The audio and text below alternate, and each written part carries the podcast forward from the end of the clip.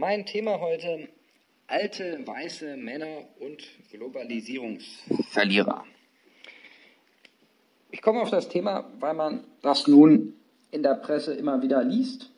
Das ist fast schon eine solche Selbstverständlichkeit, wie dass es im Sommer heißer ist als im Winter, nämlich dass alte weiße Männer und Globalisierungsverlierer jetzt die Ursache sind oder die Hauptträger sind der neuen rechtspopulistischen Bewegungen im Westen und vor allen Dingen auch von Donald Trump. Interessant ist, dass darüber sich ja durchaus beide Seiten des politischen Spektrums immer mehr einig zu sein scheinen. Bloß, dass sie die Dinge unterschiedlich bewerten. Sagt, auf der einen Seite gibt es eben globalistische Eliten und auf der anderen Seite gibt es diejenigen, die unter diesen globalistischen Eliten furchtbar leiden und unter der Globalisierung leiden. Und auf der einen Seite gibt es diese neue Gesellschaft der Buntheit mit diesen vielen neuen ethnischen Minderheiten und auf der anderen Seite gibt es die alten weißen Männer, die Sorge haben, unter die Räder zu kommen. Und das ist jetzt das Modell, das Interpretationsmodell, das sich immer mehr durchsetzt. Ich bin ein Kritiker dieses Modells. Ich glaube nicht, dass das so ist. Und ich glaube nicht, dass das die Zahlen, die wir haben, wirklich hergeben, wenn wir das einfach einmal nüchtern analysieren. Und ich möchte das gerne einmal tun, einfach anhand der Anhängerschaft von Donald Trump. Donald Trump ist ja nun das, Proto, der, das Protomodell für diesen neuen Populismus, wie man das nennt. Und kann das googeln und wird das immer finden. Also Donald Trump steht also für diese alten weißen Männer und er steht eben für die Globalisierungsverlierer. Und der größte Fehler, den die Progressiven oder Linken vielleicht noch einräumen würden, ist diese, äh, die Sorgen dieser Globalisierungsverlierer nicht wirklich ernst genommen zu haben und sich nicht genug sozialpolitisch um sie gekümmert zu haben. Aber schauen wir uns mal die Zahlen und Fakten an. Man beschwert sich ja immer darüber, dass wir heute in einer postfaktischen Gesellschaft sind. Also halten wir es mal mit den Fakten. Und die Fakten, auf die ich mich beziehe, das sind die Nachwahlbefragungen, veröffentlicht in der New York Times. Die New York Times ist ja nicht gerade dafür bekannt, ein besonderes Kampfblatt für Donald Trump zu sein. Insofern kann man sagen, hat das, ist, äh, ist das vielleicht auch neutraler, als wenn man jetzt, sagen wir mal, Fox News zitieren würde. Und da sehen wir uns das einfach mal an in Bezug auf folgende Fragen. Wie verhält es sich da mit dem Verhältnis von Weißen und den anderen Minderheiten? Wie verhält es sich eigentlich mit den Einkommen der Leute, die Donald Trump gewählt haben? Wie verhält es sich mit den Themen, warum sie ihn gewählt haben? Und was sagt das insgesamt über die Lage oder die Situation aus? Wie kann man das, diese Zahlen interpretieren? Einmal ist eine Sache ja ganz offensichtlich, wenn nur Weiße und dann vielleicht auch nur weiße Männer Trump gewählt hätten, wäre er nie Präsident geworden. Sondern Trump hat mehr Stimmen bekommen und mehr Amerikaner mobilisiert als sein Vorläufer Mitt Romney, ein sehr gemäßigter Republikaner. Und Trump war ja bekanntlicherweise kein gemäßigter Republikaner, sondern ist ja eher ein Haut drauf. Das Ergebnis ist ganz interessant, um nicht zu sagen wirklich bemerkenswert. Donald Trump hat gar nicht so viel zusätzlich gewonnen bei weißen Wählern. Das ist etwa genauso viel wie bei Mitt Romney, nur ein Prozent, nur etwa ein Prozent dazu gewonnen.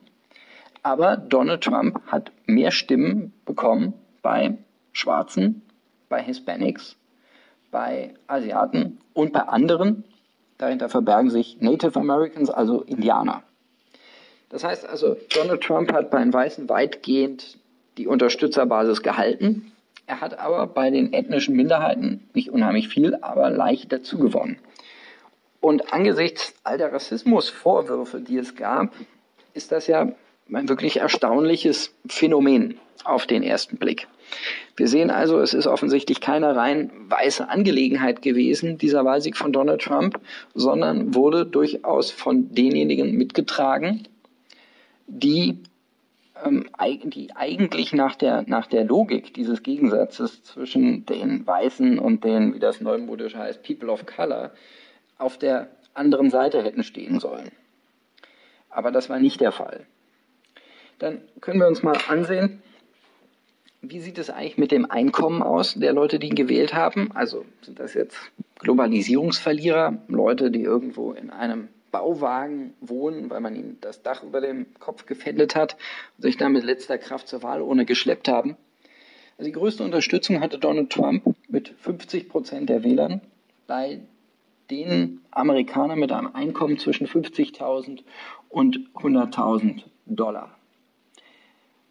Danach über 100.000 bis 250.000 Dollar, da sind es ungefähr 48, 49 Prozent. Und bei den Amerikanern unter 50.000 Dollar sind es zwischen 41, 42 Prozent. Das heißt, die große, größte Gruppe seiner Wähler sind Wähler mit einem Einkommen über 50.000 Dollar. Also nun muss man wohl sagen, gerade wenn wir uns mal die Einkommensentwicklung in Deutschland ansehen, jemand, der zwischen 50.000 und 90.000 Dollar verdient, ist jetzt nicht unbedingt ein Verlierer der Globalisierung. Also da kann man sich ganz andere vorstellen. Also es gäbe wirklich viele Leute auf der Welt, die zu den Globalisierungsgewinnern gezählt werden, die gerne mit diesen Globalisierungsverlierern tauschen würden. Also stimmt hier oder da passt auch irgendetwas nicht. Dann kann man auch etwas zum Alter sagen. Also diese ganze Geschichte mit alten weißen Männern ist ja auch etwas merkwürdig. Da schwingt ja immer mit. Das sind so Leute, die irgendwo in den 50er Jahren stehen geblieben sind, in einer Zeit, als die Frauen noch zu Hause waren und den Haushalt gemacht haben und die, die Männer, äh, die Männer dann zu ihr, zur Arbeit gefahren sind, abends wiedergekommen sind, ähm, wo die Leute noch das Bild von Adenauer an, die Wand, an der Wand hatten dabei vergisst man immer, dass die Leute, die heute alt sind, ja nicht mehr die Weltkriegsgeneration sind oder die Generation Adenauer oder die Generation Eisenhower, sondern die Leute, die heute alte Männer sind, sind ist die Generation, die mit den Beatles aufgewachsen ist. Das ist die Generation, die diesen ganzen Emanzipationsschub vorangetrieben hat. Das ist diese ganze Generation, der, der, die im Wesentlichen in den 70er, 80er Jahren mobilisiert wurde. Die alten weißen Männer, das sind heute so Leute wie Joschka Fischer, Bill Clinton, Gerhard Schröder, Daniel Kuhn-Bendit, Jürgen Trittin, Martin Schulz, die sind alle älter geworden, alle zwischen, inzwischen zwischen 60 und über 70 Jahre alt. Und das sind heute die alten weißen Männer. Das sind nicht mehr unsere Großeltern, die noch im Zweiten Weltkrieg gekämpft haben und in Amerika die Leute, die in der Normandie gekämpft haben, sondern das ist die nach 68er Generation. Insofern ist die ganze Vorstellung, die ganze Verbindung mit alten weißen Männern und Kolonialismus und einfach, einfach falsch und ein vollkommen schräges Bild. Das stimmt also nicht. Es stimmt in Amerika insoweit, dass tatsächlich Trump ähm, die meisten Stimmen bekommen hat bei den über 45-Jährigen, aber auch bei den zwischen 18 und 29-Jährigen immerhin Stimmen dazu gewonnen hat. In Deutschland ist das so, dass die bei der AfD-Wählerschaft die Gruppe der über 70-Jährigen die schwächste Gruppe ist. Das ist die Gruppe, bei, bei der die AfD am wenigsten Stimmen bekommt. Und die meisten Stimmen bekommt die AfD bei den mittleren Jahrgängen. Also man müsste da nicht sagen alte weiße Männer, sondern weiße Männer im mittleren Alter. Das passt aber wiederum nicht so gut zum Klischee. Also auch das ist irgendwo schief und stimmt nicht so wirklich. Dann haben wir ein Phänomen, da scheint erstmal auf den ersten Blick die Annahme zu stimmen. Also es gibt eine ganz große Unterstützung für Trump in den kleinen und mittleren Städten und wenig in den großen Metropolen, weniger in den großen Metropolen. Und das scheint ja erstmal das Klischee zu bestätigen, also zu sagen, diese großen globalisierten Metropolen, da sind die Menschen kosmopolitisch, Da sind die Leute mit der Globalisierung verknüpft und wählen deshalb Demokraten, Hillary Clinton, links oder progressiv, so wie jetzt auch bei der Wahl in Bayern. In München haben ja die Grünen ein Spitzenergebnis eingefahren. Und auf dem Land leben halt die Leute, die zurückgeblieben sind, die da nicht mehr hinterherkommen. Das ist aber ein, auch ein falscher Blick, weil es auch an einem Klischee hängt. Es hängt nämlich an einem Klischee von Landbevölkerung und einem Klischee von Stadtbevölkerung. Und das kann ich anhand von Deutschland zeigen. Wir haben in Deutschland 500 Unternehmen, mittelständische Unternehmen, die Weltmarktführer sind. Das ist der Grund, warum wir in Deutschland überhaupt das alles noch bezahlen können. Die Euro-Rettung und die Finanztransfers und die Einwanderung und den Sozialstaat, weil wir eben noch diese 500 starken Unternehmen haben. Das sind in der Öffentlichkeit wenig bekannt. Wir kennen eher die, die großen Konzerne und es gibt kein großes Interesse, auch dieser Unternehmer, dieser Mittelständler unbedingt so bekannt zu werden. Wenn man sich das anschaut, dann sind diese Unternehmen im Wesentlichen in kleinen und mittleren Städten angesiedelt. Da gibt es auch gute Gründe dafür. Wenn man irgendwo der größte Arbeitgeber ist, dann hat man da auch in der Lokalpolitik relativ viel Einfluss. Es gibt eine große Stärke von Sozialkontrolle. Man hat alles eng aufeinander. Es ist nicht so anonym. Und diese Unternehmen leben ja sehr stark von dieser, dieser auch oft sehr traditionellen Unternehmenskultur.